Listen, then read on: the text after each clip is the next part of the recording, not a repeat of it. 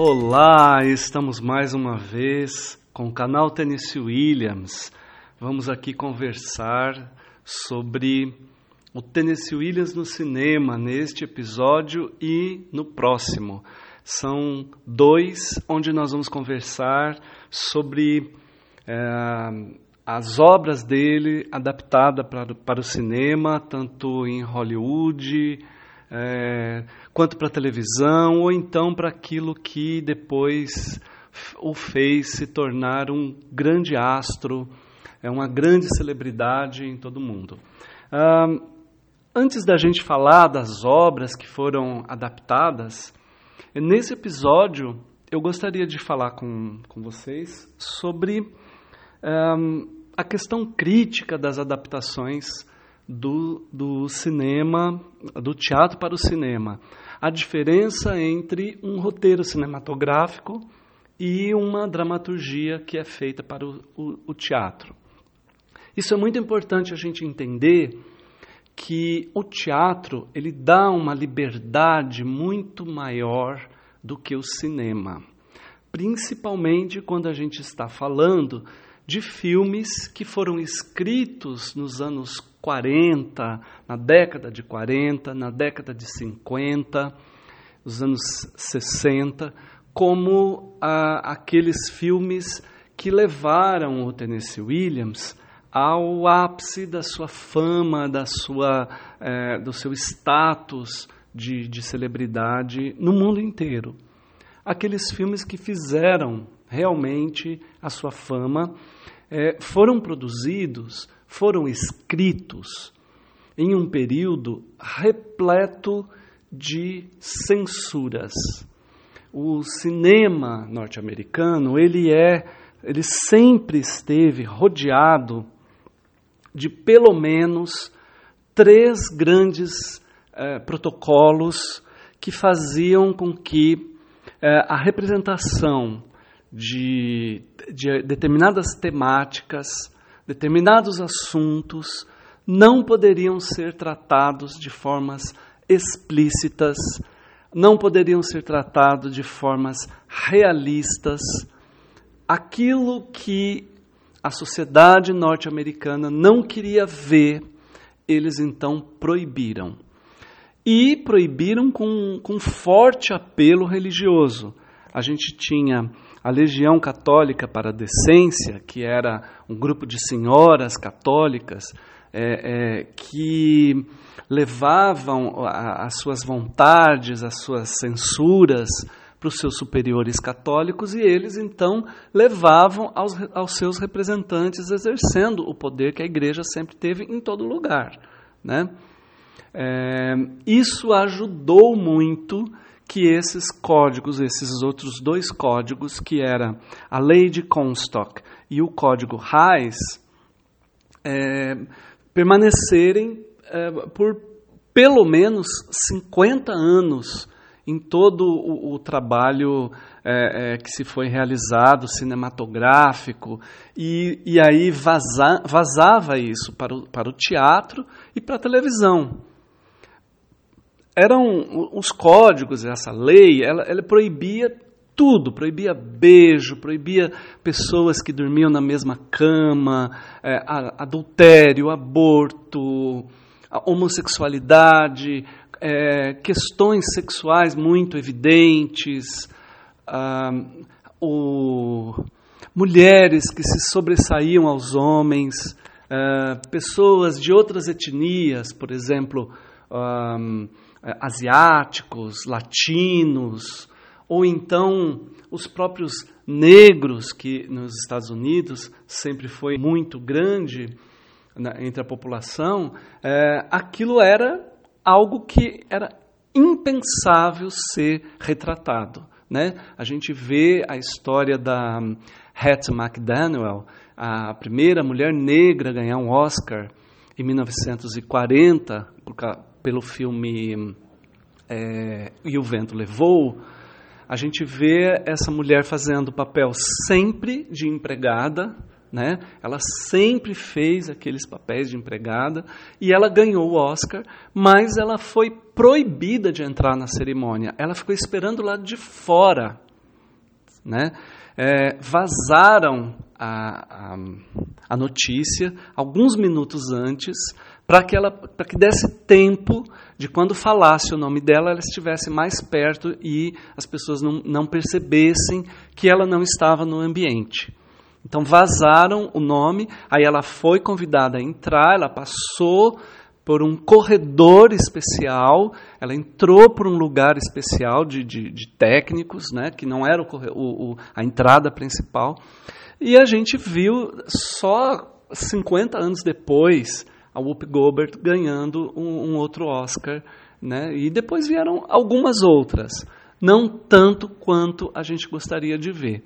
É, pessoas asiáticas, latinas, a gente não vê essa representatividade, por exemplo, em prêmios, né, em reconhecimentos assim vultuosos. A gente sabe o quanto é importante o reconhecimento com prêmios para um artista, né, principalmente para uma indústria que lida com isso, né, que precisa uh, dessa uh, de, dessa uh, grande representatividade que é para o seu nome, para sua carreira e para aquilo que ela quer de futuro, em termos de ter novos papéis, em, termos de promover o filme que ela fez. O que a gente está dizendo é que o Tennessee entrou neste meio, é, num meio que onde é, Hollywood ela tinha um estereótipo de filme que se podia fazer, senão você não conseguia entrar nessa, né, nessa linha de produção industrial cinematográfica, que era uh, sempre voltado a histórias sempre voltadas em torno de um homem que se esforçava muito uh, e no final conseguia é, se levantar, então tinha um romance com uma mulher linda e maravilhosa e ficavam sempre felizes no final. É, essa, essa estrutura de roteiro é, não é que todo mundo dizia, olha, tem que ser isso. É claro que você vê uma enorme diversidade de histórias que parecem sempre contar essa mesma. Né? É a mesma coisa em novela de televisão, como a gente aqui no Brasil é, é, é, tem muito contato. Né? É, é, sempre a mesma história, é sempre contada de formas diferentes. As, o, os filmes do Tennessee fizeram isso. Ela, eles se tornaram então palatáveis, porque as peças de teatro elas tinham mais metáforas, eram, eram trabalhos que você é, tinha uma, uma necessidade de refletir sobre questões importantes de estética.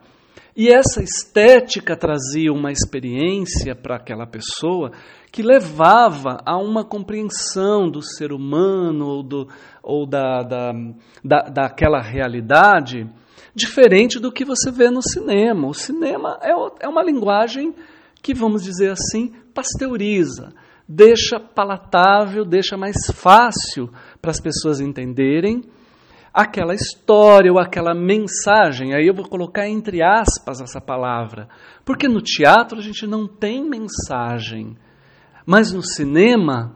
Talvez você assista ao filme e diga: Nossa, esse filme tem uma mensagem muito bonita. A peça de teatro tem uma experiência estética, porque tem o corpo do ator ali. Você está diante do corpo do ator, você está diante daquela, daquela voz que a qualquer momento pode se emocionar, se perder. É um risco, é uma performance que atinge você diretamente. No cinema, não. É uma coisa gravada. E às vezes você nem olha para o ator, às vezes nem é importante o ator. O importante é a paisagem, é a movimentação, a montagem. Tem música, tem, tem tantas outras, tantos outros elementos que chamam a atenção com, com a imagem no cinema que você desfoca. E aí, então, a gente teve essa, vamos dizer assim, essa descaracterização com a adaptação do, das obras do teatro para o cinema.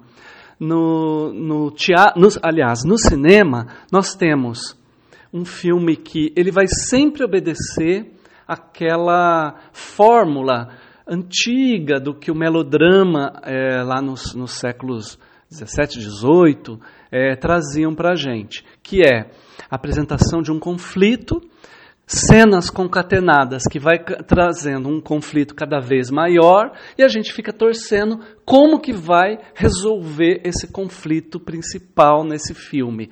Quando resolve, aí a gente tem aqueles últimos final, o finalzinho, que é a cena de alívio, uma lição de moral, e a gente fica Ufa, opa, legal. Geralmente é com o beijo final do casal, ou eles saindo de mão dadas na praia, indo embora de avião, aquela coisa toda, né?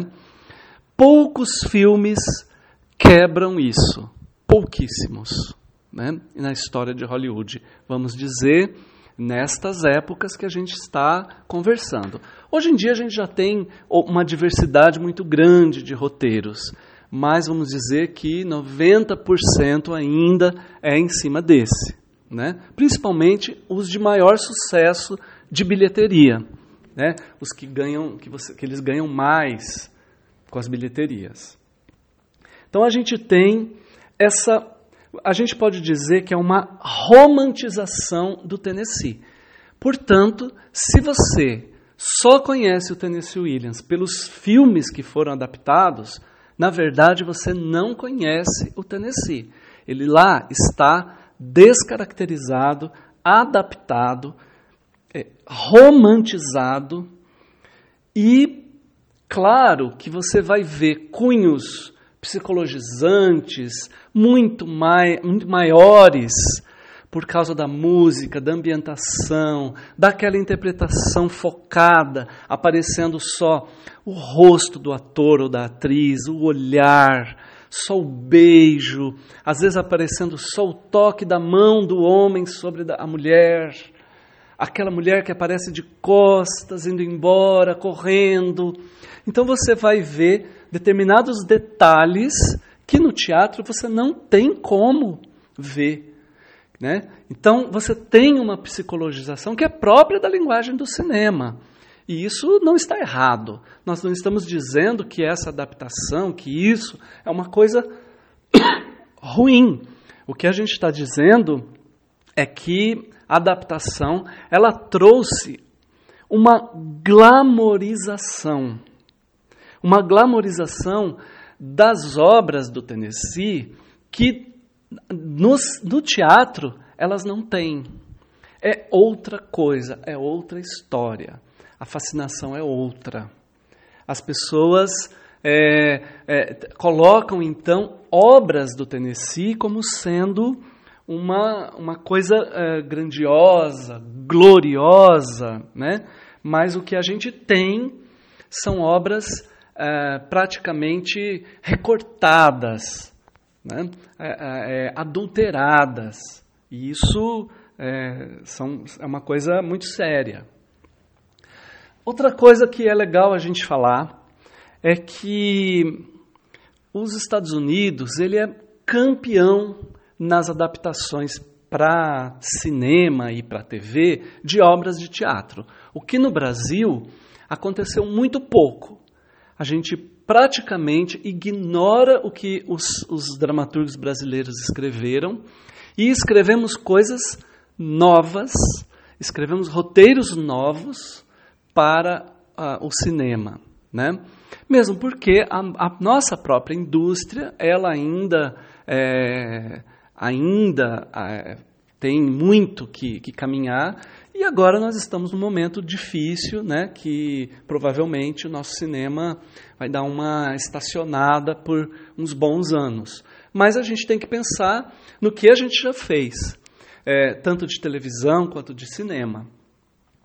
A Tennessee, ele não é o, o autor mais adaptado nos Estados Unidos ou no mundo. Essa informação, quando as pessoas dizem, é porque a gente esquece de olhar para outros autores também. Shakespeare é o autor mais adaptado.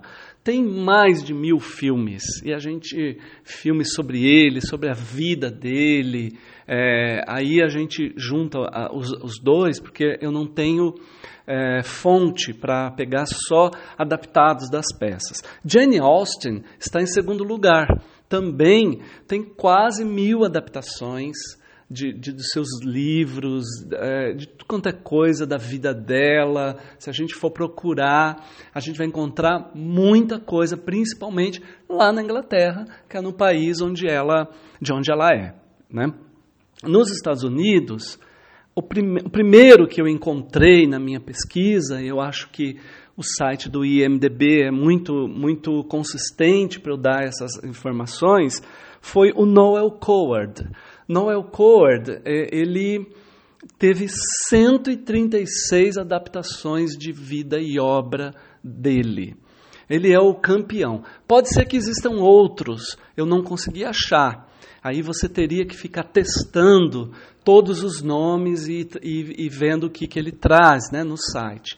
É, eu fiz isso, eu fiz com aproximadamente uns 50 nomes e, e o Noel Cord foi o campeão.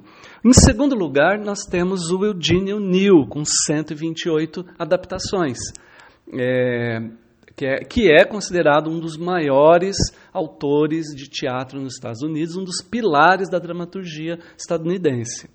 O Tennessee Williams, quando eu fiz a pesquisa até 2019, o ano passado, era 112 filmes. É, ele em terceiro lugar. Mas em 2008, quando eu olhei, quem estava em terceiro lugar era o Arthur Miller. Olha só, os dois estavam competindo em o, o terceiro lugar aí. E isso é muito interessante, né? Da gente saber que os dois são muito bem, muito adaptados e estão nesse páreo aí entre segundo e terceiro e quarto. Na, na época que eu pesquisei, o Arthur Miller tinha 104 adaptações. Mas olha, é Reginald Rose, Thornton Wilder, Sam Shepard, David Mamet, eh, diversos autores são adaptados para cinema e TV eh, nos Estados Unidos. E a gente tem que entender que são adaptações importantes. Né? Uh, Veja bem, outra coisa que é interessante a gente ver, desses 112 filmes, os principais, os mais conhecidos, foram o que, o que foram realizados entre os anos 50 e os anos 60. Né? Entre 1950 e, e, e a, primeira, a primeira parte do, da, da década de 60. É, em torno de 15 filmes sendo que sete somente na década de 50. É, ninguém fez isso. Isso a gente pode dizer que não existe nenhum outro autor no mundo que for tão adaptado em tão pouco tempo.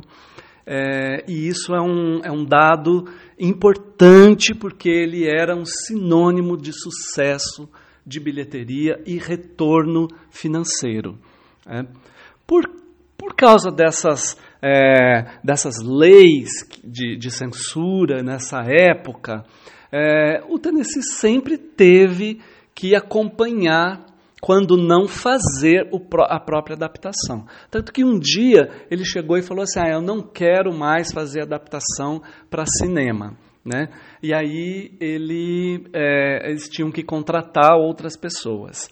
Ele, é, dessa forma, ele sempre foi, é, era levado né, para o público como um cara que trazia muita controvérsia nas suas obras.